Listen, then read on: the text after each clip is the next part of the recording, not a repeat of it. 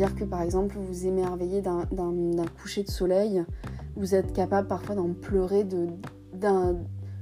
d'émerveillement, de côté incroyable, de beauté du monde en fait, et d'avoir cette sensation d'être connecté à un grand tout. Et ça, vraiment, ce n'est pas donné à tout le monde. Loin de là. Il y a des gens qui ne ressentiront jamais ça de leur vie. Et rien que pour ça, même s'il y a des fois c'est très très dur de passer par les moments de vide, de noir, de gouffre, d'état de passage dépressif, par contre, je donnerai pour rien au monde mon côté hypersensible et au potentiel euh, quand je vis ces moments-là d'intensité, de joie, d'émerveillement, de bonheur d'être, de connexion à tout ce monde autour de moi. Et pour ça, je garderai ce que je suis.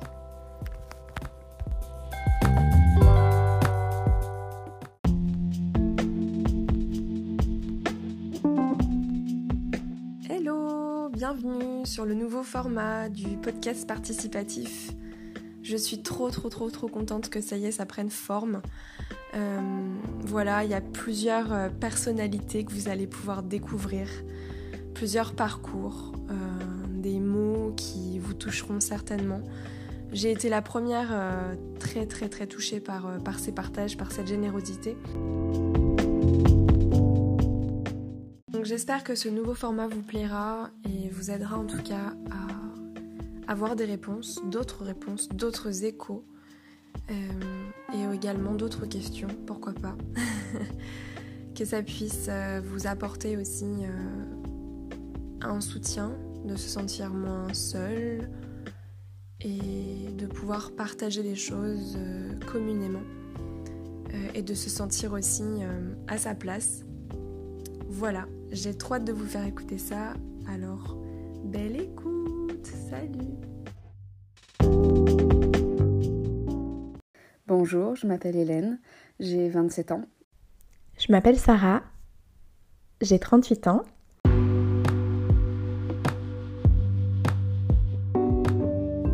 Je m'appelle Sarah, j'ai 38 ans. Je suis l'auteur du blog www.inspireosem.fr et dans la vie, j'aide des femmes et des entrepreneurs à mettre plus de sens dans leur vie. J'ai été journaliste en presse magazine féminine pendant 10 ans. Je suis une fan absolue de mode, de métiers d'art, de musées, d'expos, de voyages. Mais ce que j'aime par-dessus tout, c'est apprendre et découvrir.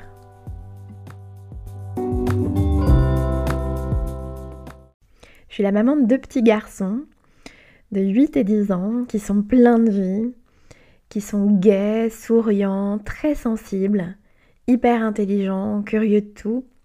Et en fait, c'est grâce à eux que j'ai découvert que j'étais au potentiel. Pour mon aîné, depuis la petite section, les maîtresses m'avaient entre guillemets alerté sur le fait que mon petit garçon était souvent ce qu'ils appelaient dans la lune, dans son monde, qu'il était très imaginatif, euh, qu'il avait des réflexions différentes, etc., des comportements avec les autres, parfois un petit peu maladroits. Mais comme moi j'avais un petit garçon qui était bien dans ses baskets, j'avoue que j'étais pas prête à entendre ce qu'elles avaient à me dire. Petite section, moyenne section, grande section, euh, toutes ont essayé de me dire avec leurs mots que mon enfant était entre guillemets différent. Jusqu'à ce qu'un jour, l'ADSEM euh, me parle vraiment directement et me dise écoutez, euh, renseignez-vous, mais moi j'ai l'impression que votre petit garçon est ce qu'on appelle au potentiel. Ça m'a fait un peu bizarre, ça m'a fait sourire, en fait ça m'a pas vraiment fait peur. Ce qui se passe c'est que moi j'avais pas de point de comparaison en fait. J'avais mon petit garçon sous les yeux et c'était mon petit garçon et j'imaginais que tous les petits garçons du monde avait ce genre de réflexion, ce genre de questionnement, était à ce point-là euh, euh, curieux du monde, me sollicitait extraordinairement souvent, tout le temps, sur tous les sujets, c'était un peu sans répit. Mais moi, j'avais pas d'autres exemples sous les yeux et je pensais que c'était juste normal et que c'était le cas pour tous les enfants de la planète. J'ai eu la chance de tout de suite aller frapper à la bonne porte, c'est-à-dire que comme j'aime comprendre, j'ai voulu prendre rendez-vous avec une psychologue spécialisée euh, des enfants au potentiel. Ce qui a été très drôle, c'est qu'on a passé une heure ensemble. Je venais pour mon aîné, j'avais avec moi mon deuxième, et à la fin du rendez-vous, elle m'a dit "Écoutez, je vais vous dire quelque chose, c'est que avec l'expérience qui est la mienne, votre premier enfant est sans aucun doute un enfant surdoué, zèbre ou au potentiel, chacun trouve son vocabulaire mais ce sera aussi le cas de votre deuxième. La manière dont il vous parle, la manière dont il interagit, la manière dont il prend la parole, très clairement, vous aussi, lui aussi est au potentiel. Et j'ai sollicité un deuxième rendez-vous, cette fois-ci avec mon mari, parce que j'avais besoin qu'elle nous explique ce que ça voulait dire être au potentiel. Et en fait, il se trouve que pendant ce rendez-vous, à mesure où elle décrivait les comportements, les habitudes, la manière de fonctionner des hauts potentiels, j'ai eu l'impression pendant tout le rendez-vous qu'elle parlait de moi. Et en fait, les larmes se sont mises à couler, j'arrivais plus à m'arrêter. Je me disais, mais en fait, elle parle de moi, elle parle de moi, petite fille, elle parle de toute mon enfance. J'avais l'impression de ne pas être un rendez-vous pour mes enfants, mais d'être un rendez-vous pour moi. Donc ça m'a un peu chamboulée. Ce qui a été le deuxième signal, c'est que lors d'un rendez-vous professionnel, euh, on parlait de toute autre chose et à un moment donné, la personne que je recevais en entretien m'interrompt et me dit J'ai une question un peu personnelle, un peu hors sujet à vous poser. Je dis oui. Elle me dit Mais est-ce que vous êtes au potentiel? Et j'ai eu un temps d'interrogation, de surprise et je lui ai dit Ah bon, mais qu'est-ce qui vous fait dire ça? Elle me dit, je sais pas, la manière, le regard que vous posez sur le monde et les mots que vous employez sont pas communs. Et elle m'explique qu'elle est au potentiel, qu'elle l'a découvert il y a peu de temps, que ça a changé sa vie, etc. Et moi, je lui dis, mais écoutez, c'est curieux parce que moi, est-ce que je suis au potentiel? Je sais pas, mais en tout cas, je suis la maman de deux petits garçons au potentiel. Et donc, de fil en aiguille, avec euh, bah, mes enfants, dont on, apprenait à comprendre le fonctionnement. Cette personne qui m'interroge sur euh, le fait que peut-être que moi aussi je suis au potentiel, j'ai fait la démarche. C'est-à-dire qu'à l'âge de 36 ans, j'ai pris mon téléphone et j'ai sollicité un test de QI. J'étais hyper maladroite, j'étais pas très à l'aise. Je me suis dit c'est complètement insensé de faire ça à cet âge-là. Tu es qui pour penser que peut-être euh, tu as euh, un QI euh, plus élevé, entre guillemets, que la moyenne, ça n'a pas de sens. Ça, c'était le discours de mon mental. Et à la fois à l'intérieur de moi, il fallait que les choses s'éclaircissent. J'avais besoin d'avoir une réponse. Ce serait oui, ce serait non, mais au moins j'allais en comprendre davantage sur moi, sur qui je suis et euh, sur comment je fonctionne.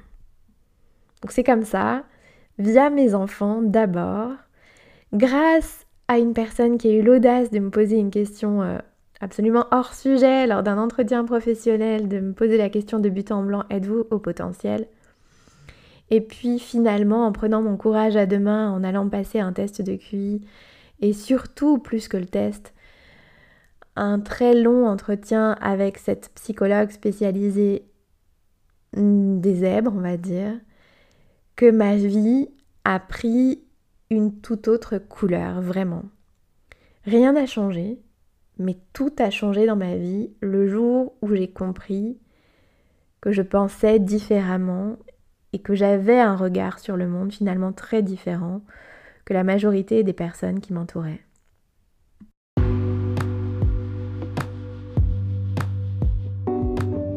Bonjour, je m'appelle Hélène, j'ai 27 ans.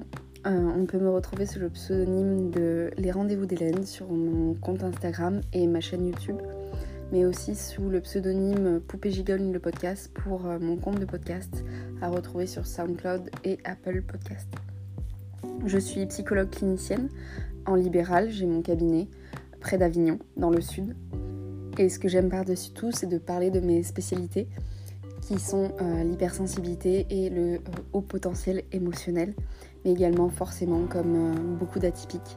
Je suis extrêmement touchée par l'art en général, notamment par l'écriture thérapie, et puis forcément par tout ce qui touche aux animaux, à la nature. Mais aussi, ce que j'aime par-dessus tout, ce sont les rencontres magiques, les rencontres d'âme, les rencontres de cœur. J'ai appris moi d'abord que j'étais hypersensible, il y a de cela 4 ans, grâce à la psy que je voyais en thérapie. Et euh, j'ai appris en même temps que j'étais au potentiel émotionnel. Sauf que je n'ai pas accepté ma douance à ce moment-là. Donc j'ai euh, entendu le mot hypersensible, ce qui fait que j'ai commencé à me spécialiser dedans et à chercher à comprendre. À ce moment-là, je venais de terminer mes études et euh, j'ouvrais bientôt mon cabinet. Et j'ai décidé que j'allais euh, vraiment me spécialiser dans l'hypersensibilité parce que cela me parlait énormément. Comme beaucoup d'hypersensibles, j'ai commencé par ouvrir le livre de Hélène Aron, euh, qui a été la première à parler de l'hypersensibilité. Donc euh, c'est vraiment le livre pour moi qui a été la révélation, comme beaucoup d'entre nous.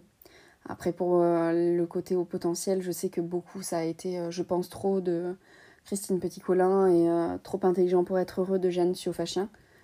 Mais pour moi, je n'ai pas commencé par le côté au potentiel. Et ça, là, ça va être un parcours un peu différent par rapport à ça. Donc, qu'est-ce qui m'a amené à penser que j'étais une personne euh, hypersensible C'est que, euh, voilà, ma psy me l'a dit. Donc, déjà, c'était. C'était un retour de quelqu'un d'extérieur et puis je m'étais toujours sentie très différente depuis enfant, comme beaucoup d'atypiques. Euh, je défendais toujours les animaux, je faisais attention à ne même pas écraser les fourmis, je regardais tout le temps mes pieds pour éviter ça. Euh, j'étais très touchée par la cause euh, de l'animal, par tout ce qui était la nature. J'étais très très bien en nature aussi. J'étais une enfant qui observait beaucoup, qui était très mature dans ses réflexions, dans ses questionnements, qui était très à l'écoute aussi, très empathique évidemment ressentait énormément les autres, qui avait beaucoup d'intuition et qui avait cette tendance voilà, à être différente. Je me sentais différente, je me sentais euh, vraiment en dehors de la norme et justement bizarre et je me demandais pourquoi j'étais si différente. J'étais quelqu'un de très touché par les autres, j'aimais profondément l'autre et, euh, j'avais déjà cette capacité à avoir euh, une conscience de l'autre et à ressentir comme ce qu'il ressentait qui était très forte. Et je me souviens que déjà à 6 ans, je voulais déjà être psychologue. Donc c'est vraiment une vocation, je crois presque une mission de vie, on va dire. Et euh, ça ne m'a jamais quittée en fait. J'ai toujours continué à vouloir ça, à être fascinée par euh, la psychologie humaine que je trouve incroyable parce que c'est un des rares domaines qui ne m'ennuie pas. Tout simplement parce que je me lasse très vite. Après, je l'ai compris grâce euh, à, mon côté au potentiel, mais j'ai compris aussi parce que ça, c'est moins chez les hypersensibles. Il y a moins de lassitude en général. Mais chez les hauts potentiels, oui, on peut s'ennuyer très très vite. Et moi, je m'ennuyais et me lassais très très vite des choses, sauf de l'écriture, euh, de l'analyse des livres, en fait, des textes, des, des romans, des choses comme ça, parce que ça étudie également le comportement euh, humain et donc de la psychologie humaine. Donc forcément, j'en ai fait mon métier. Et aujourd'hui, je suis en libéral et j'accompagne les personnes hypersensibles et les personnes au potentiel. Et donc, bah, pour l'hypersensibilité, euh, c'est tout ça qui m'a amené à me dire que j'étais hypersensible. Et, grâce à cette psy, j'ai pu le découvrir. Mais j'ai pu aussi découvrir que j'étais au potentiel émotionnel grâce à elle. Mais ça, je l'ai accepté par contre que depuis euh, cette année 2020, en janvier 2020. Je, donc, j'ai mis euh, bah, quasiment 4 ans aussi à accepter par contre mon côté au potentiel alors que l'hypersensibilité, ça a été très rapide et ça m'a parlé tout de suite et il n'y avait aucun souci pour l'accepter. Alors, pour ce qui est de la troisième question, comment se traduit mon hypersensibilité, comment je la vis au quotidien, euh, pour mon côté HPE, quelles sont mes particularités, comment je me sens différente, comment ça se traduit chez moi. Euh, par une conscience aiguë de tout ce qui m'entoure, par euh, en effet voilà cette hyperesthésie de mes cinq sens, par, par mon ressenti, mon intensité émotionnelle très forte, euh, et puis, ben, ce qui différencie quand même l'hypersensibilité de mon côté au potentiel, c'est que par contre, l'hypersensible est dans des questionnements moins intenses, moins profonds. En fait, le potentiel est encore plus, plus, plus que l'hypersensible. Et euh, l'hypersensible a un côté moins rebelle que, j'appelle ça comme ça, hein, que le haut potentiel qui est plus, plus, comment dire, révolté, on va dire. Il y a quelque chose de l'ordre de plus de colère, plus de rage, plus de, avec un bousculement des pensées encore plus profond, je dirais, et une intensité de ces questionnements plus rapide encore. Tout se joue dans beaucoup plus, plus, plus de choses que chez l'hypersensible, qui va être un petit peu plus calme en général et parfois plus, entre guillemets, adaptable au monde, alors que le haut potentiel est difficilement adaptable.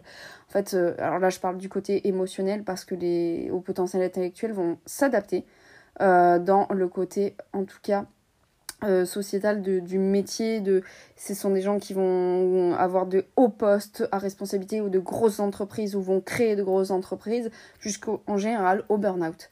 Et là, euh, tout se déconstruit et euh, il repart dans des choses beaucoup plus créatives, etc. Alors que le potentiel émotionnel de base, il n'y arrive pas. Il faut qu'il soit connecté à son émotion, il faut qu'il trouve quelque chose qui l'anime au niveau émotionnel. Et c'est vrai que euh, c'est euh, une personnalité aussi qui est tout le temps, tout le temps dans le doute, encore plus que l'hypersensible, qui doute tout le temps de tout, qui remet en question tout, qui procrastine encore beaucoup plus parce qu'il est tellement perfectionniste à un point euh, démesuré qu'il ne se sent jamais à la hauteur de ses projets. En tout cas, quand il sort ce qu'il essaye de sortir ce qu'il a dans la tête, ça n'est jamais à la hauteur et donc il ne fait pas. Et puis il a tellement peur d'être vu dans sa part différente qu'il n'ose pas, donc il se il, comment dire, il se masque régulièrement, encore plus que l'hypersensible. Euh, et en plus, il est capable d'être tellement caméléon que, ben, au bout d'un moment, bah, il met tout le temps des masques sans arrêt et il sait plus vraiment qui il est. Et la différence avec l'hypersensible aussi, c'est que euh, le haut potentiel, euh, je le dis dans mes podcasts, j'en parle régulièrement, a une part d'adulte-enfant. On parle beaucoup d'adolescence, ces adultes qui sont restés bloqués à des phases d'adolescence. Euh, des comportements d'adolescents, mais en fait, le, le haut potentiel, lui, c'est des comportements d'enfants. Et on a une grande part d'enfants en nous, en fait, qu'on laisse peu s'exprimer et qui pourtant est très présente. Et euh, c'est vraiment quelque chose qui, quand euh, le haut potentiel arrive à exprimer sa part d'enfant, il commence à se connecter à lui. Mais comme on lui dit qu'il faut qu'il soit adulte, eh ben, il essaye de s'adapter en étant adulte, sérieux, euh, voilà, avec euh, la vie euh, qu'on dit d'avoir, la clôture blanche, le labrador, la famille, le mariage, la maison, le prêt immobilier, etc., etc. Sauf que quand on, on, pense à ça, c'est la panique c'est la panique. C'est pas du tout fait pour nous, c'est pas du tout ce qu'on a en nous. C'est nous, on est vraiment euh, surtout sur euh, un besoin de réaliser euh, sa vie, des projets plus grands, de, servir à une noble cause, d'avoir une mission de vie, de d'aider. enfin, il y a tout un bousculement à ce niveau-là. Et, et en plus, dans ces pensées en arborescence qui partent dans tous les sens, j'appelle ça les pensées fusées. C'est des petites fusées qui explosent de partout en feu d'artifice et eh ben c'est pas simple de se retrouver et euh, de vivre comme ça au quotidien parce qu'il faut réussir à se rassembler. Il y a vraiment quelque chose d'explosé dans le haut potentiel qui est beaucoup moins présent dans l'hypersensible. Hum, et on dit souvent, après euh, ça aussi, euh, comme ça reste des sujets encore assez récents, il y a des écoles qui se contredisent, hein, et des courants différents. Mais je pense quand même que euh, je suis plutôt pour ce courant-là qui dit qu'un hypersensible n'est pas forcément au potentiel, mais un haut potentiel est toujours hypersensible. Et je pense vraiment. Euh, de toute façon, l'hypersensibilité là-bas, c'est d'abord et avant tout euh, une hyperesthésie des cinq sens. Et chez tous les hauts potentiels, pour l'instant, que j'ai rencontrés, on retrouve ça. Donc voilà, il faut vivre aussi avec ces cinq sens et surtout, surtout, il faut réussir à s'y reconnecter. C'est ça qu'il faut réussir à mettre dans son quotidien en fait reconnecter ces cinq sens régulièrement, se reconnecter à nous, à notre corps, à nos émotions et réussir à euh, s'apprivoiser comme on est, vraiment, et pas se rejeter.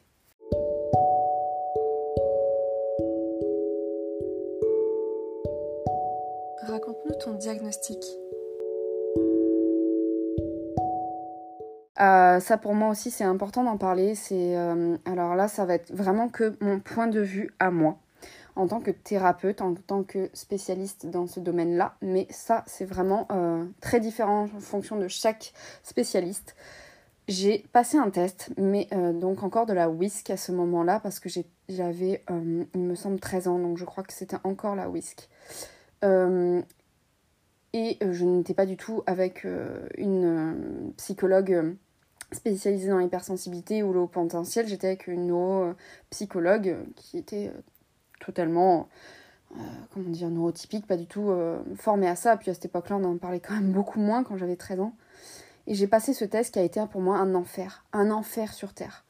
Pourquoi? Parce que ce test a déjà été fait par des gens qui ne sont pas au potentiel, qui ne sont pas atypiques. Donc ce sont des questions qui ne sont pas faites pour en gros les, euh, atypiques, même si euh, des HPI, euh, donc au potentiel intellectuel, des très hauts QI, s'y retrouvent parce que c'est plus facile pour eux au niveau de l'intellect. Mais malgré tout, ça n'a pas vraiment, enfin pour moi, ça n'est pas vraiment révélateur, à part peut-être pour les très hauts QI. Mais encore que. Et surtout pas, en fait, ça n'est pas révélateur pour les hypersensibles et pour les hauts potentiels émotionnels, notamment pour les hauts potentiels émotionnels. Parce que ce ne sont pas des questions adaptées aux hauts potentiels émotionnels. Donc je suis contre euh, les tests pour les hauts potentiels émotionnels. Parce que, euh, tout simplement, moi, quand j'ai fait ce test, euh, j'ai été prise de bouffées de panique parce qu'il y avait des chronos, parce qu'il y avait euh, des demandes de rapidité, parce que j'avais le jugement, parce que j'avais peur des résultats, parce que j'étais une enfant très suradaptée au niveau scolaire, mais qui avait de grosses difficultés en sciences. J'excellais dans les matières littéraires et créatives, mais j'avais un blocage qui datait de mon enfance sur les sciences et sur les maths. Et euh, tout ce qui était la partie logique me, terrorisait, je, je, transpirais beaucoup, j'avais des palpitations, c'était, ça a été un enfer pour moi.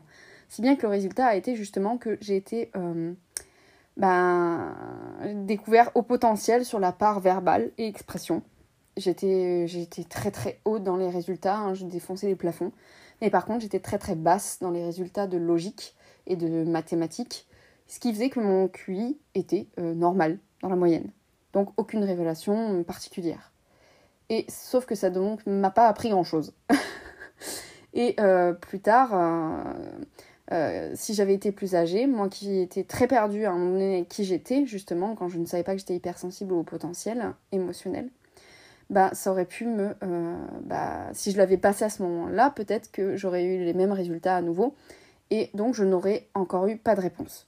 Et donc je serais restée dans cette incertitude de ce que je suis, à être euh, au bord d'une route, euh, sans savoir où je dois aller, quel chemin prendre, et finalement à me dire, bah, je suis vraiment bizarre, ou je suis vraiment bête, ou alors je suis pas comme les autres, pourquoi, pourquoi moi j'ai pas j'ai des résultats particuliers, pourquoi? Et ça aurait pu me miner en fait. Et j'ai refusé de refaire ce test à mon âge parce que ce n'était en apprenant, en comprenant parce que deux spécialistes me l'ont quand même confirmé même si c'était pas avec des tests, que j'étais au potentiel émotionnel, ben, je trouvais que c'était plus intéressant de euh, voir, euh, euh, de, prendre ça comme ça, d'étudier, de comprendre que j'étais ça, et d'avoir cette confirmation-là par ces deux personnes sans un test, parce que, encore une fois, les tests ne sont pas adaptés pour les HPE.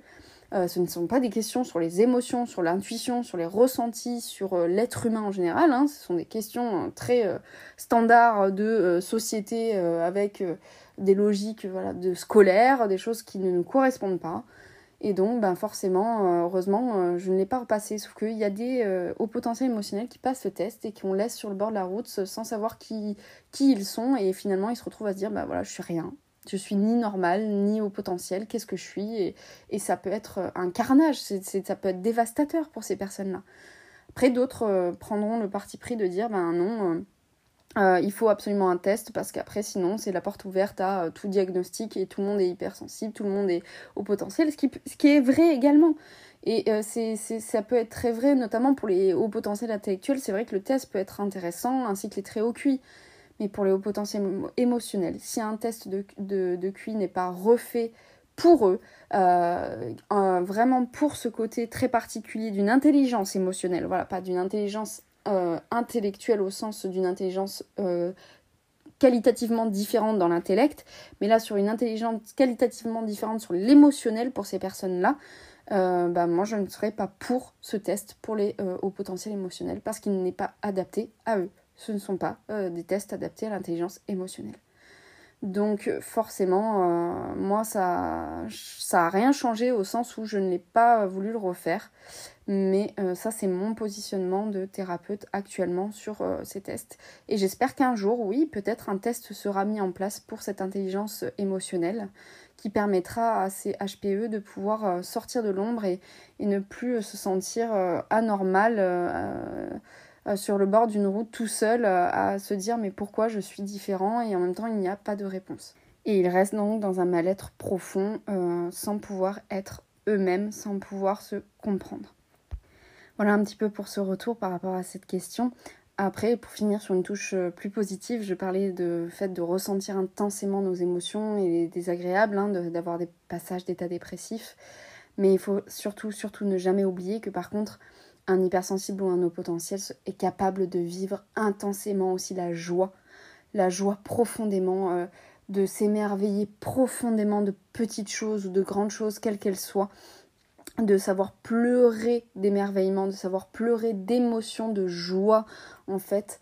Euh, et ça, il y a peu de personnes aussi qui peuvent le ressentir dans, une vie, euh, qui ont accès à cette euh, conscience-là d'être dans le côté aussi positif de vivre. C'est-à-dire que par exemple, vous émerveillez d'un coucher de soleil, vous êtes capable parfois d'en pleurer d'émerveillement, de côté incroyable, de beauté du monde en fait, d'être et d'avoir cette sensation d'être connecté à un grand tout. Et ça, vraiment, ce n'est pas donné à tout le monde. Loin de là. Il y a des gens qui ne ressentiront jamais ça de leur vie. Et rien que pour ça, même a des fois c'est très très dur de passer par les moments de vide, de noir, de gouffre, d'état de passage dépressif, par contre, je donnerai pour rien au monde mon côté hypersensible et au potentiel euh, quand je vis ces moments-là d'intensité, de joie, d'émerveillement, de bonheur d'être, de connexion à tout ce monde autour de moi. Et pour ça, je garderai ce que je suis. Mon parcours diagnostique a finalement été très simple. Quand j'ai décidé de passer le test, j'ai simplement pris rendez-vous avec une psychologue spécialisée dans ma ville elle a été absolument adorable. Je lui ai confié dès les premières minutes mes inquiétudes, euh, mon impression d'être une imposture et que ça n'avait pas de sens d'être là et de passer un tel test à 36 ans. Elle m'a tout de suite rassurée. Elle m'a dit mais peu importe le chiffre, qui compte c'est que c'est un outil de connaissance de soi. Et ça j'ai aimé. Le test s'est super bien déroulé, je savais absolument pas à quoi m'attendre j'ai enchaîné les questions avec l'impression d'être hors de moi, c'est-à-dire il y avait une partie de moi qui me regardait faire tout le temps. Une partie de moi qui me jugeait, qui me disait oh là là, mais t'as jamais eu de logique, t'as aucun sens de l'orientation, t'as pas forcément une mémoire incroyable. Il y avait une partie de moi qui me, regardait faire. Il y avait une partie de moi qui essayait de mettre en place des stratégies pour être euh, la plus efficace, la plus pertinente possible dans mes réponses. Et puis il y avait une partie de moi qui analysait en permanence le décor de la pièce, la manière dont la jeune femme qui me recevait était habillée, les bruits de la rue, etc. Et je me suis vue faire en fait. Et j'ai, lors de ce test, comme vu sous microscope, sous loupe, le comportement intellectuel qui est finalement le mien depuis que je suis toute petite, c'est-à-dire une machine à penser qui ne s'arrête jamais. Je suis tout le temps, tout le temps, tout le temps, tout le temps en train de penser, d'analyser, de détailler.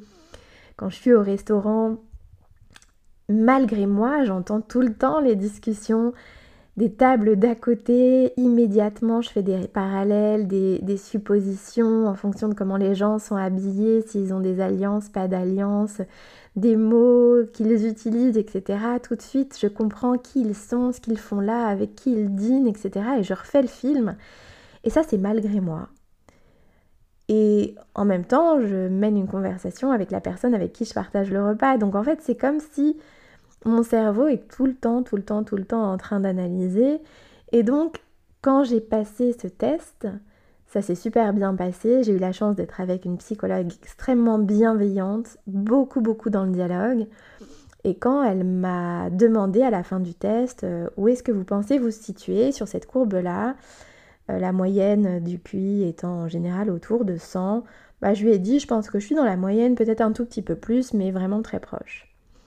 Et en fait, elle m'a regardé, elle a souri et elle m'a dit, bah voilà, votre QI est de un peu plus de 145 et ça m'a interpellée, j'ai eu envie de pleurer parce que d'un coup, c'est comme si ma vie s'éclairait ou si d'un coup, ce résultat me permettait de revisiter les 36 dernières années sous un éclairage très différent. D'un coup, je comprenais pourquoi j'avais eu du mal à me sentir à ma place tout au long de ces années et comment depuis petite fille j'avais déployé des stratégies d'adaptation continue. Du moment où j'avais fait mes premiers pas à l'école jusqu'à aujourd'hui, je passais mon temps à m'adapter, à regarder comment font les autres, à les imiter pour me dire mais c'est comme ça que ça doit être, jusqu'au tic de langage, aux gestes, etc et à chercher ma place. Et quand elle m'a expliqué que finalement moins d'un pour cent de la population euh, mondiale fonctionnait comme je fonctionne, j'ai compris que finalement c'était pas moi qui avais un problème. C'est juste que j'étais pas adaptée à la manière de fonctionner de 99% des gens qui m'entourent et c'était ok comme ça. Et ça m'a libérée. Ça m'a vraiment libérée ça m'a libérée, ça a comme ouvert un horizon. Et, et ouais, ça m'a. Je me dis, mais waouh, j'aurais dû le faire avant, mais en même temps, c'est pas grave, c'est parfait comme ça. Et j'ai été extrêmement reconnaissante d'avoir fait ce chemin parce que ça me permet de voir aujourd'hui la vie sous un tout autre angle, d'avoir euh, plus de bienveillance, euh, pour les gens qui m'entourent en me disant que c'est pas que y en a un ou l'autre qui est, pas adapté, c'est juste qu'on fonctionne pas pareil et c'est ok comme ça. Et moi, ça m'a aidé, ça m'a libérée et être la maman de deux enfants au potentiel et savoir qu'on est soi-même au potentiel, ça change les choses parce que du coup, je les comprends en fait.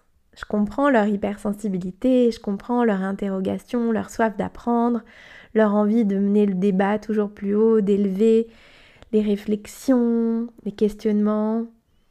Et à la fois, j'aime leur apprendre à, venir calmer ce mental pour de temps en temps leur offrir le luxe de rester des enfants, c'est-à-dire de rester des enfants joyeux, insouciants, et d'arrêter d'être trop, trop, trop, trop, trop dans cette machine à penser, quoi. De se rappeler que c'est eux qui sont à la tête de cerveau et leur apprendre de temps en temps à mettre ce cerveau sur pause.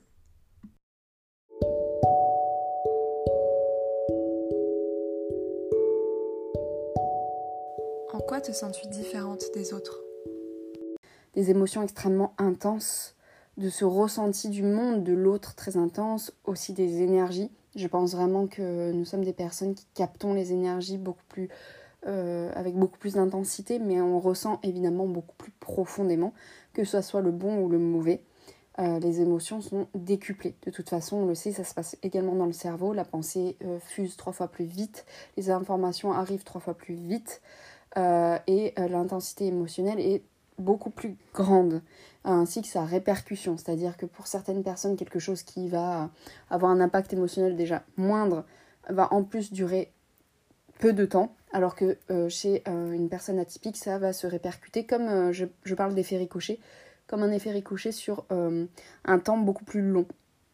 Pour des personnes neurotypiques, on va avoir un, galet qui fait un ricochet, voire deux quand c'est grand, trois quand c'est vraiment très intense, et plouf, alors que nous, ça va ricocher sur 10, 15 rebonds, et on va mouliner des choses pendant des jours, des semaines, parfois des mois et on oublie très peu les choses. On a une véritable mémoire émotionnelle qui est immense. On ne peut fonctionner sans l'émotionnel. De toute façon, on ne peut apprendre sans qu'il y ait de l'émotionnel, sans qu'il y ait euh, quelque chose qui nous touche, dans l'affect également.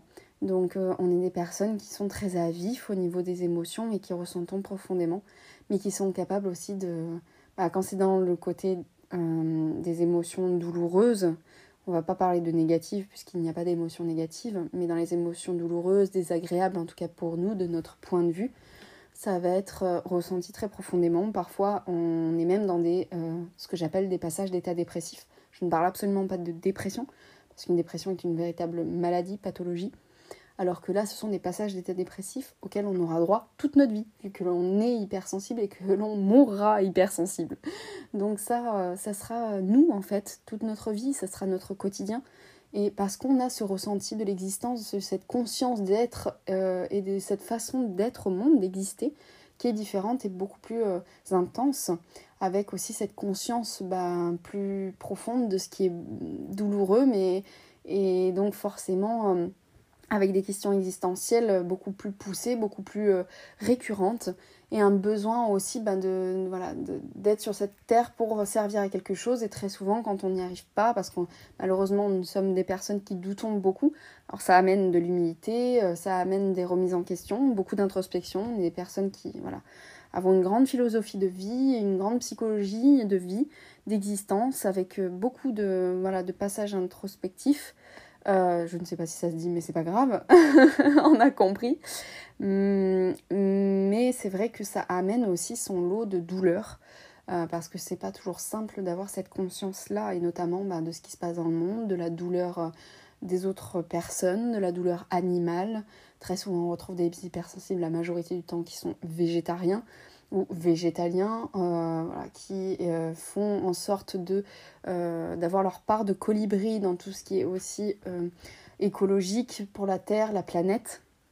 Donc il y a vraiment cette conscience de tout ce qui est de l'ordre du vivant, même d'une plante, de la roche, de ressentir, en plus par ces cinq sens, avec notre hyperesthésie, avec ce ressenti des cinq sens très profond en surefficience, euh, et connecté en plus qu'on appelle en synesthésie également parce que chaque sens est connecté l'un à l'autre et donc ramène aussi à des souvenirs, ramène à cette pensée en arborescence qui part dans tous les sens, ben forcément on est profondément connecté à tout en fait, tout le temps, en permanence. Et c'est ce qui fait aussi qu'on peut très souvent être aussi fatigué par des lieux, par, des, par le fait d'être en groupe, par le fait d'aller faire des courses, par tout ça qui amène autant d'informations en même temps, c'est beaucoup pour nous. Et donc nous sommes des personnes qui avons en général besoin de se retrouver au calme régulièrement, seules, euh, avec des activités euh, euh, douces, relaxantes, à faire de la méditation, à faire du dessin, du coloriage, à lire dans des endroits posés. On se recharge comme ça, on recharge nos batteries aussi dans la nature. Et ensuite on peut repartir à la, front de, euh, au front de ces euh, multiples informations qui sont quand même bien chargées pour nous. Et euh, forcément, c'est complexe de, de sentir, bah, entre guillemets, normal, parce que ce n'est pas le cas, on n'est pas dans la norme, il n'y a pas de question par contre de, de bizarrerie quand on dit qu'on n'est pas normal, c'est juste qu'on n'est pas dans la norme, on n'est pas le pourcentage le plus élevé dans la façon d'être de la société. Et trouver sa place dans ce monde est extrêmement complexe pour les hypersensibles et pour les hauts potentiels, parce que je parle aussi de mon côté haut potentiel. Et en fait, euh, on ne peut pas vraiment trouver notre place, en tout cas euh, pas dans cette société, on, peut, on ne peut pas s'intégrer, on n'est pas fait pour être intégré, il faut quasiment intégrer la société à nous. C'est-à-dire qu'il faut trouver une voie dans laquelle on peut exprimer qui l'on est et servir une cause qui nous parle dans nos valeurs et que l'on peut quand même euh, voilà, mettre en place dans ce monde. Et c'est un cheminement souvent très complexe pour les hypersensibles et les hauts potentiels. Après, on retrouve une majorité de ces personnes dans trois domaines euh, de métiers, c'est-à-dire euh, les métiers artistiques, les métiers d'aide ou les métiers de communication. Et très souvent, les personnes atypiques qui ne sont pas dans ces métiers-là finissent par y aller parce que c'est là où on se sent le mieux, c'est là où on a l'impression de servir à quelque chose, c'est là où on a l'impression qu'on peut être nous et que euh, on peut s'épanouir dans, souvent dans un métier passion parce que c'est très dur pour nous, voire impossible, d'être dans une routine, routine métro, boulot, dodo et de faire un métier qui ne nous prend pas aux tripes. En fait, il faut que ça nous passionne notamment chez les hauts potentiels, parce que comme je le disais, on s'ennuie et se lasse très vite. Donc il faut que ça bouge, il faut que ça change, il faut que ça stimule notre intellect, stimule notre créativité, il faut qu'on se sente euh, connecté, passionné à ce qu'on fait. Et euh, dans la question, il y avait aussi où te sens-tu vraiment à ta place? Waouh elle est, forte cette question, je trouve. je m'attendais à trouves-tu ta place dans ce monde qui revient souvent euh, en question aux atypiques, mais où te sens-tu vraiment à ta place? C'est une sacrée question. je me sens à ma place là où il y a de l'amour. Euh, là où je suis connectée à d'autres par le cœur et l'âme. Là, je me sens vraiment à ma place et dans la nature parce que c'est pareil, une connexion de mon cœur et de mon âme dans la nature. Donc très souvent dans la forêt, euh, vraiment de la pure nature, euh, parfois très paumée, mais surtout, surtout avec les êtres que j'aime profondément. Je me sens connectée, enfin à ma place quand il y a de l'amour, vraiment. Voilà. C'était une très belle question, j'aime beaucoup et euh, je te la piquerai Claire. je me sens différente des autres parce qu'en fait, euh, chez moi, une idée en appelle 15 autres et chacune des 15 idées en appelle encore 10 ou 15 autres, etc. Et donc j'ai l'impression d'être quelqu'un qui fourmille d'idées et de projets mais je suis pas forcément très très douée pour les mener à bien. Ou en tout cas, j'ai beaucoup d'excitation, beaucoup de plaisir à avoir des envies, des projets. Là, je suis hyper forte, mais tout ça perd en intérêt quand je dois passer à la concrétisation des choses. Et longtemps, ça m'a été reproché et longtemps, dans la vie d'entreprise, ça m'a posé souci parce qu'en gros, je ne savais pas emmener un dossier de A à Z, ou en tout cas, très vite, je traînassais un peu des pieds, parce que l'excitation, pour moi, est dans la créativité, dans l'inventivité, dans imaginer les choses. Mais une fois que je les ai imaginées, c'est plus très rigolo pour moi de les créer ou de les matérialiser. Euh, passer des coups de fil, monter des dossiers, etc. Là, je m'ennuie terriblement, je procrastine voire même j'y mets un peu de mauvaise volonté. Euh, je suis pas. C'est pas évident ça. Et donc pendant de longues années, je me suis dit non mais Sarah, arrête de parler, agis. Arrête d'avoir des idées dans tous les sens, mais passe à l'action. Une idée, si elle n'est pas suivie de faits, ça restera toujours qu'une idée. Donc ça n'a pas de sens, ça n'a pas de valeur. Et donc pendant des années, je me suis dénigrée, critiquée, auto-sabotée parce que j'étais celle qui avait plein d'idées, mais vraiment.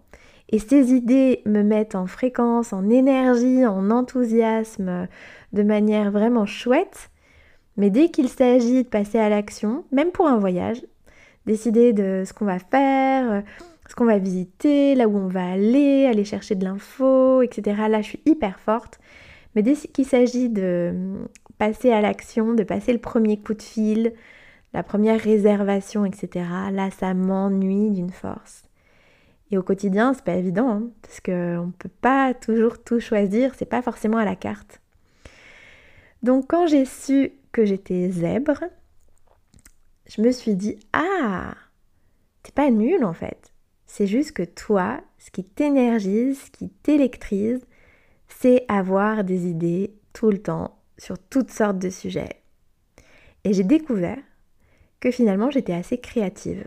Moi qui pensais être une intellectuelle pure jus, très sérieuse, ça m'a ouvert la porte sur tout un pan de ma personnalité qui est finalement axé sur la créativité et ça j'ai adoré.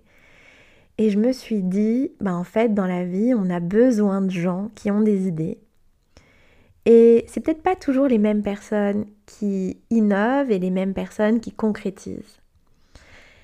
Et donc, j'ai appris que ma zone de génie était plutôt dans l'innovation, la créativité, les envies, les choses différentes. J'adore apprendre, j'adore découvrir, donc j'adore me nourrir de toutes sortes d'horizons, de toutes sortes de personnalités, de toutes sortes d'endroits, et c'est ça qui est canon, et c'est ça qui me rend tellement, tellement heureuse. Je me sens aussi très différente de la norme parce que j'ai cette capacité à dézoomer tout le temps. Que finalement, je me dis, euh, rien de tout ça n'est très grave en fait. J'ai toujours envie d'élever le débat ou de, de voir les choses d'en haut et de me dire non mais à la fin de ma vie, est-ce qu'on se souviendra vraiment de ce détail? Ce qui me donne une force parce que ça me permet de voir la vie avec beaucoup de positivité, mais qui parfois me donne un côté un peu perché parce que finalement euh, je dédramatise tout le temps toutes les situations.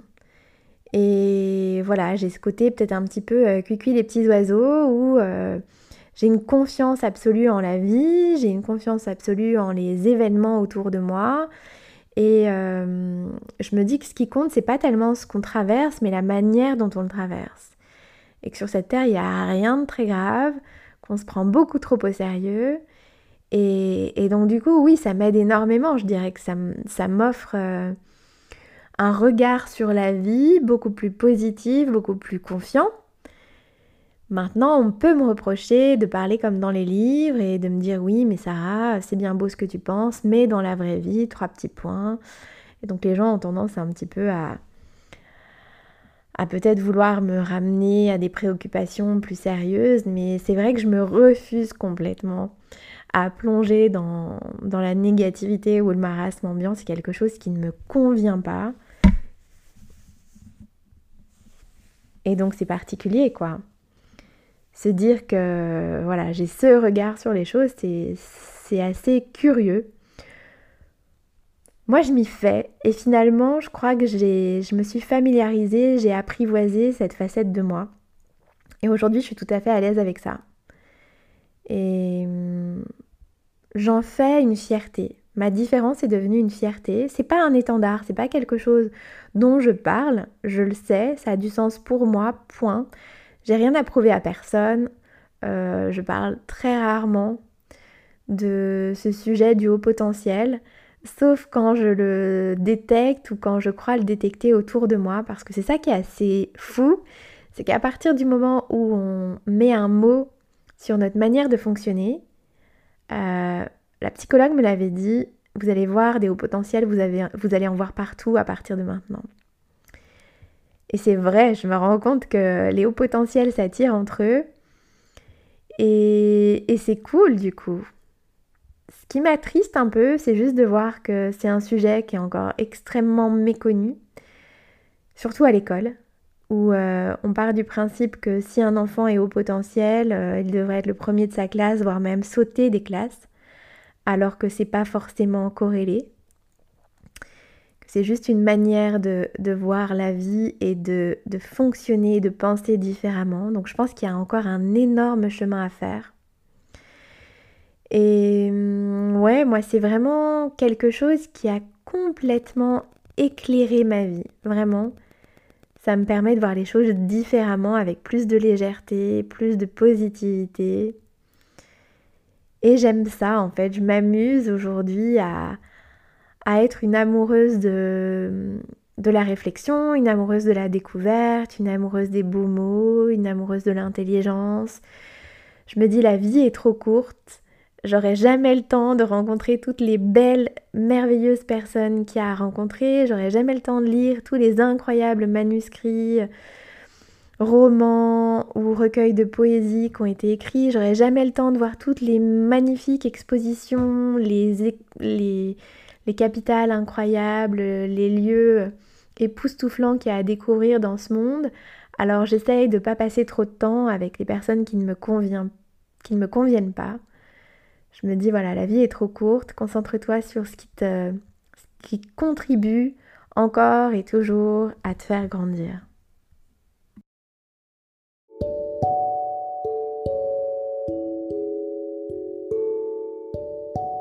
Qu'est-ce qui est difficile pour toi dans la vie? C'est justement de trouver ma place. Je la trouve de plus en plus, mais c'est jamais assez suffisant. J'ai envie de plus grand, j'ai envie de plus, d'aller aider encore plus de gens, encore plus de monde. C'est vraiment mon objectif numéro un dans la vie, euh, qui passe avant tout, d'être connecté euh, à plein de gens. Euh, et d'aimer, d'aimer profondément les autres, mais dans le mot aimer avec un grand A, l'amour de la vie, et dans cette société qui n'est pas du tout adaptée à ça, à cette pensée euh, de vie, c'est extrêmement complexe parce que justement on est dans une société qui demande justement du rendement, de l'efficacité, de la rapidité.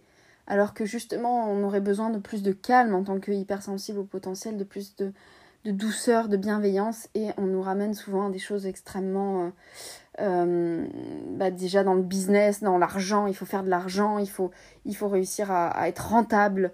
Et c'est pas du tout la pensée d'un atypique, mais absolument pas. La pensée d'un atypique, c'est, c'est d'être aimé et d'aimer. C'est l'amour en fait. C'est vraiment l'amour qui est au centre de tout. Et euh, bien après l'argent, moi, si je pouvais vivre dans un monde qui ne demande absolument pas d'argent, mais je serais la plus heureuse. C'est, c'est le nerf de la guerre pour moi. Euh, j'aimerais qu'on fasse du troc, j'aimerais qu'on on cultive tous nos, nos, potagers, qu'on n'ait pas besoin de ce, de ce euh, fléau qui est l'argent. Et c'est pour ça, c'est pour moi ce qui est le plus difficile dans, la vie. Et puis aussi bah, de trouver des gens qui peuvent euh, me comprendre et m'aimer dans ce que je suis complètement. Mais ça va, ça par contre, ça va beaucoup mieux actuellement. Ça a été très très long pour moi euh, de réussir à trouver des personnes qui pouvaient me comprendre dans ce que j'étais, surtout où je pouvais lâcher la personne que j'étais et être vraiment moi, sans masque. Mais ça par contre, ça va beaucoup mieux. La difficulté reste cette société euh, basée sur l'argent et le business, la rentabilité, la rapidité et, euh, justement enlever toute humanité de l'être humain qui pour moi se retrouve dans les émotions, justement, dans l'intensité des émotions. Et donc, euh, c'est, euh, je trouve, euh, la mission aussi des atypiques, c'est de rester ceux qu'ils sont, avec leurs émotions intenses, avec leur sensibilité immense, et de continuer à en mettre dans cette vie-là, dans ce monde-là, parce que, mon Dieu, qu'est-ce qu'il y en a besoin? Mon Dieu, qu'est-ce qu'on a besoin de sensibilité dans ce monde? Et c'est ce qu'il y a de plus difficile actuellement pour moi. Sinon, qu'est-ce qui m'aide au quotidien pour contrer ces difficultés? Euh, L'amour, toujours l'amour, toujours, toujours, des êtres que j'aime, de m'entourer des êtres que j'aime, de rire avec eux, de, parler avec eux. Euh, ce qui m'aide, ça va être d'aider les autres aussi, les autres comme moi notamment, à cheminer vers euh, justement ce qu'ils sont réellement et, accepter et être ce qu'ils sont. ça va être de, me ressourcer dans la nature, ça va être de, me ressourcer dans l'art, de trouver des moments de, méditation aussi beaucoup. Ça va grandement m'aider dans mon quotidien. Euh, mais surtout voilà, de me connecter avec les bonnes personnes. C'est vraiment essentiel pour les hypersensibles et les hauts potentiels, de se retrouver entre eux. Et qu'est-ce qui est facile pour toi dans la vie? Euh, Qu'est-ce qui est facile pour moi? C'est de donner de l'amour aux autres, d'aider les autres, d'être là pour eux, de d'exercer mon métier. Mon métier pour moi, entre guillemets, c'est facile. Alors, ça veut pas dire que euh, je me remets pas en question, loin de là. Je, au contraire, je me remets beaucoup en question, euh, justement parce que j'ai tout le temps envie d'aider plus, encore mieux, et, et de permettre aux gens d'aller encore plus euh, euh, dans ce qu'ils sont, d'être encore plus ce qu'ils sont, dans, dans le côté le plus beau d'eux-mêmes, dans leur part de lumière, mais aussi de comprendre leur part d'ombre, parce que sans l'ombre, pas de lumière. Car c'est grâce au jeu de contraste qu'on a euh, des émotions différentes, qu'on est unique. C'est grâce à nos parts d'ombre et de lumière, pas juste part de la lumière. Et justement, en comprenant nos parts d'ombre, on peut encore plus ben, ouvrir notre part de lumière, dégager cette lumière et rayonner, en fait, comme on est tel qu'on est. Et c'est ça que j'aime aller euh, chercher euh, dans la vie chez les autres et voir ce beau qu'ils ont en eux qu'ils ne voient pas forcément et leur révéler en fait, leur permettre de se révéler comme tel. Et je pense que c'est ce qui m'est le plus facile entre guillemets parce que c'est ce que je suis depuis toujours j'ai toujours eu l'impression de devoir avoir cette mission-là, même si malheureusement je n'y arrive pas toujours ou on ne convient pas à tout le monde, mais j'essaye au maximum de pouvoir euh, euh, permettre aux autres de pouvoir se révéler, de rayonner vraiment. Parce que je pense que j'ai cette capacité de, de pouvoir faire émerger ça chez les autres et de le voir aussi chez les autres, parce que j'ai toujours tendance à aller voir le beau chez les autres. Et enfin, quels sont euh, mes talents et ce que j'aime par-dessus tout? Je crois que je viens de répondre en fait d'une certaine façon euh, à cette question également. C'est mon talent, c'est de, voir le beau dans les autres et de leur permettre de rayonner. Et c'est ce que j'aime par-dessus tout de toute façon. je crois qu'il n'y a rien de, qui m'anime le plus au monde.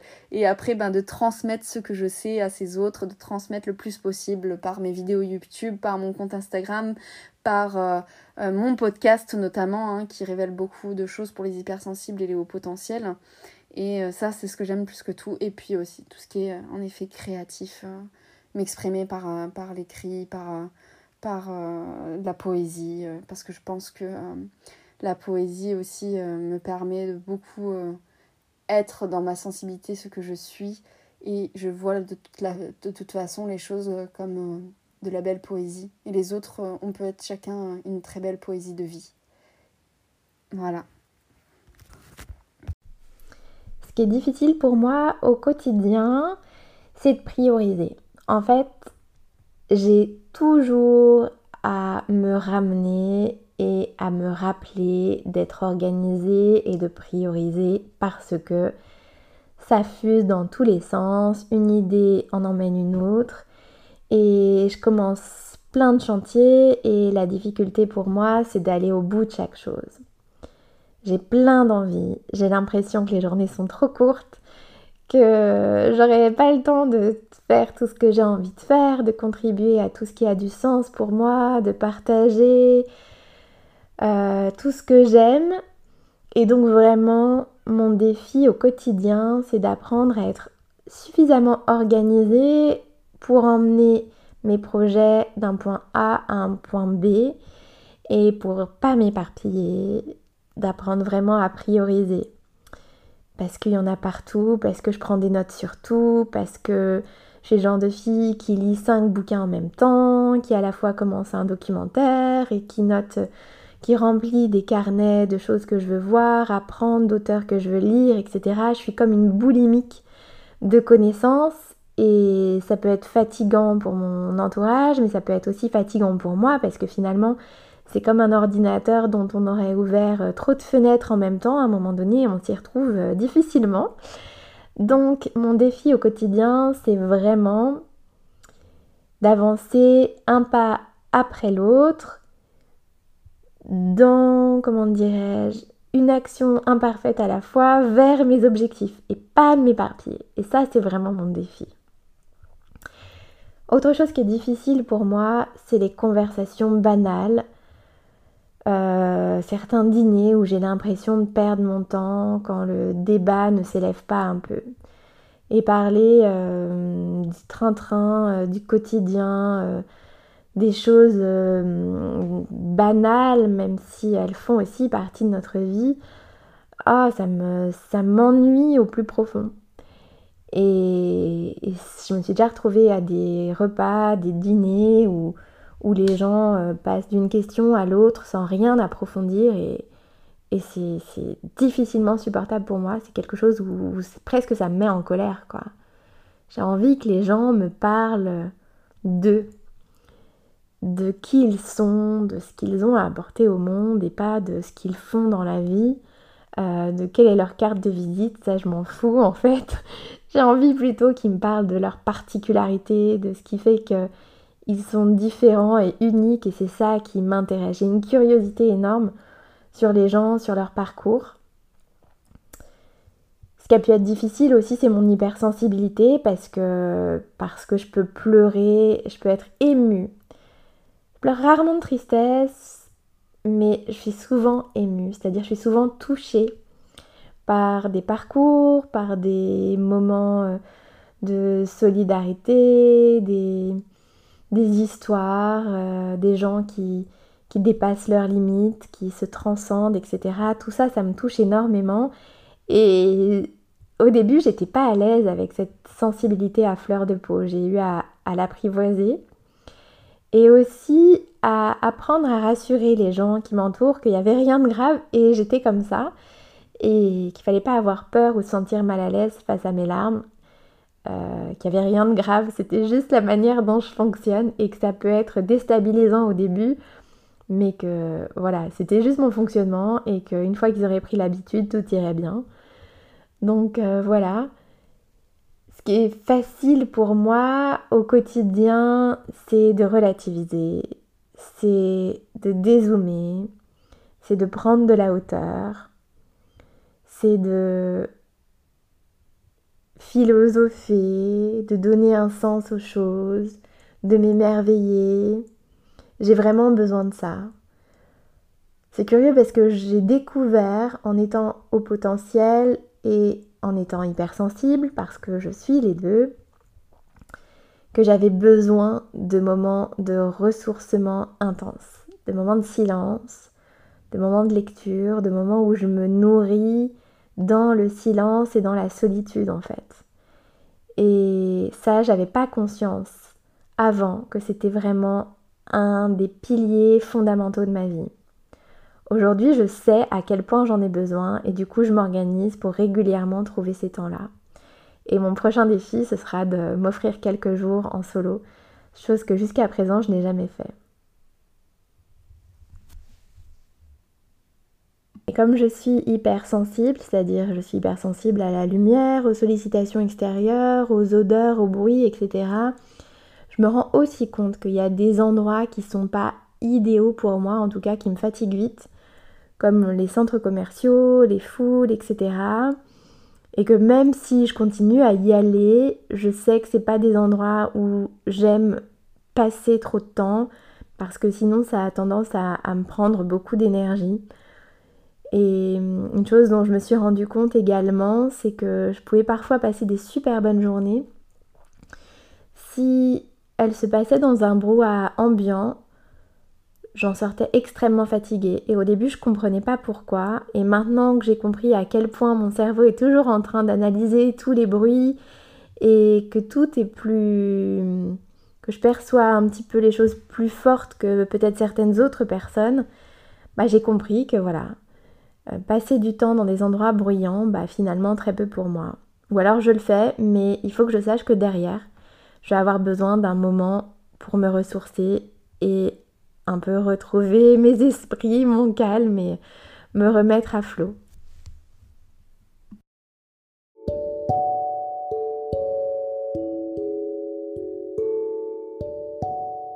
Peux-tu nous partager une lecture, un podcast, une chaîne YouTube, un compte Instagram, un homme, une femme, un artiste, peu importe, qui t'a marqué particulièrement, aidé ou inspiré sur le sujet de l'hypersensibilité et de la douance. Parmi les livres qui m'ont aidé sur ce cheminement de reconnexion vers qui je suis et finalement un chemin qui est un chemin de connaissance de soi, j'ai forcément beaucoup aimé Trop intelligent pour être heureux. Et un livre qui m'a fait du bien, même s'il est dans un tout autre domaine, c'est le livre Comme par magie d'Elisabeth Gilbert, qui parle de la créativité, qui parle des idées, qui parle de contribuer. Et c'est hum, un sujet qui me tient énormément à cœur. Faire ce qu'on aime et le partager autour de nous. Et le livre d'Elisabeth Gilbert m'a ouvert des portes sur une créativité que je ne pensais pas être mienne en fait. Longtemps j'ai pensé que j'étais une fille très sérieuse, peut-être intellectuelle, et en fait j'aime l'idée que tout être humain est profondément créateur, qu'on a tous quelque chose à créer, qu'on est constamment en train de créer, et que la créativité ne se limite pas à peindre, chanter ou dessiner, qu'on peut être créatif dans plein d'autres domaines. Et à partir du moment où j'ai vraiment intégré cette idée-là, je m'amuse. Je m'amuse vraiment davantage dans ma vie. Je vois de la créativité partout, tout le temps, dans mes rencontres, dans mes articles de blog, dans la manière dont, je vis ma vie. Euh, de femme, de maman, d'épouse, dans ma profession, etc. J'aime voir la créativité sous tous les angles. Donc, comme par magie d'Elisabeth Gilbert est aussi un livre, même s'il n'est pas du tout forcément fait pour euh, les hauts potentiels. C'est un livre qui, moi, m'a aidé à ouvrir le champ des possibles, vraiment ouvrir l'horizon, parce que finalement c'est ça. Hein. Comment est-ce que cette particularité euh, fait de nous des gens qui ont encore plus peut-être à partager ou en tout cas nous permet de nous reconnecter avec ce qu'on a à partager au monde. C'est ce qui donne du sens à ma vie et en tout cas c'est ce qui me met en joie tous les jours. Euh, pour ce qui est de l'ordre de l'hypersensibilité, j'aimerais partager euh, une lecture qui est le, La délicatesse, qui est aussi un film également, de David Fuenkinos, qui pour moi est un vrai livre d'hypersensible et pour l'hypersensibilité, pour un film, pour deux, ou trois films d'ailleurs. Bien sûr, Le fabuleux destin d'Amélie Poulain, qui est le film d'hypersensible par excellence, vraiment. Ainsi que Le goût des merveilles, qui est un film très hypersensible aussi. Et pour tout ce qui est pleine conscience, ça va être la légende de Berger Vance, qui est basée sur le, golf, mais qui euh, a des passages dans ce film où on voit totalement ce qu'est la pleine conscience. Et c'est vrai que ce sont des, films où c'est un livre qui m'a beaucoup, beaucoup marqué. Et enfin, pour partager euh, sur le sujet de la douance, cette fois-ci, euh, un conte euh, YouTube, une chaîne YouTube ou un livre, une personne, c'est euh, la personne de Raymond Dazan qui ne fera pas l'unanimité parce qu'elle est assez révoltée. C'est une personne qui peut être un peu controversée et puis il faut avoir bah, cette envie de comprendre le côté au potentiel d'un point de vue plutôt psychanalytique, ce qui moi forcément en tant que psy m'a passionné et me passionne toujours d'apprendre avec elle parce que justement on n'est plus sur que du domaine scientifique, euh, on est sur du domaine psychanalytique et là je trouve ça passionnant. il n'y a qu'elle qui en parle de cette façon-là. Et euh, elle parle énormément du côté aussi au potentiel émotionnel, ce qui est peu étudié aussi, on parle plus des HPI hein, en général. Et donc je partage cette personne qui est Raymond Dazan, euh, qui a écrit le livre Questions sur un surdoué, et qui a une chaîne du même nom, Raymond Dazan. Et je pense que euh, pour euh, les HPE, c'est quelqu'un qui peut apporter beaucoup, beaucoup, beaucoup. Voilà pour ce qui est du partage et j'espère que euh, ça aura pu en aider certains d'avoir ce retour de ma part sur mon parcours et sur comment je me suis trouvée un petit peu plus moi-même. Et n'oubliez pas que vous êtes merveilleux dans ce que vous êtes de différent en fait. Chaque personne est merveilleuse parce qu'elle est différente.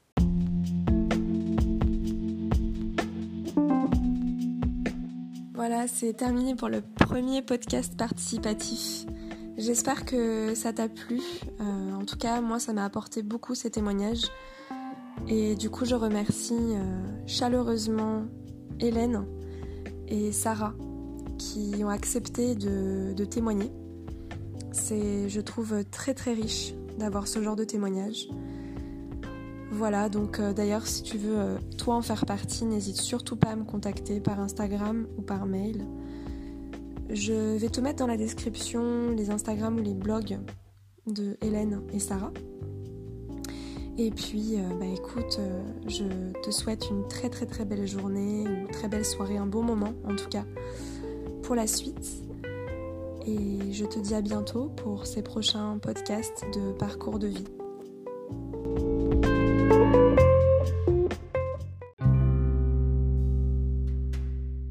Seulement si le podcast t'a plu, alors je te laisse t'abonner, partager autour de toi, donner ton avis, un commentaire, afin de soutenir ce podcast et permettre de le faire grandir. Je te remercie infiniment et je te dis à très bientôt. Música